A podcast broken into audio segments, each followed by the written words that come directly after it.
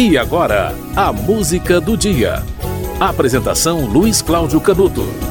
Hoje é dia 1 de novembro, Dia Mundial do Veganismo.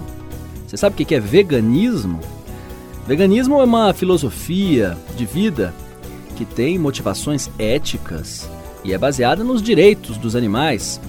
Procura evitar a exploração ou abuso dos animais. E como é que se faz isso? Basta boicotar atividades e produtos considerados é, perigosos ou que maltratem os animais. Evidentemente, uma pessoa veganista é vegetariana. Esse termo em inglês, vegan, né, a pronúncia é essa, foi criado em 44 por uma reunião organizada por Donald Watson. Criaram uma sociedade chamada The Vegan Society e criaram esse termo, né, que é uma corruptela da palavra vegetariano palavra vegetarian, né, em que pegou as primeiras letras e as últimas. Bom, veganismo. Os veganistas, eles boicotam qualquer produto de origem animal. Eles não comem carne e também nem é, compram produtos que foram testados em animais ou que incluam qualquer forma de exploração animal.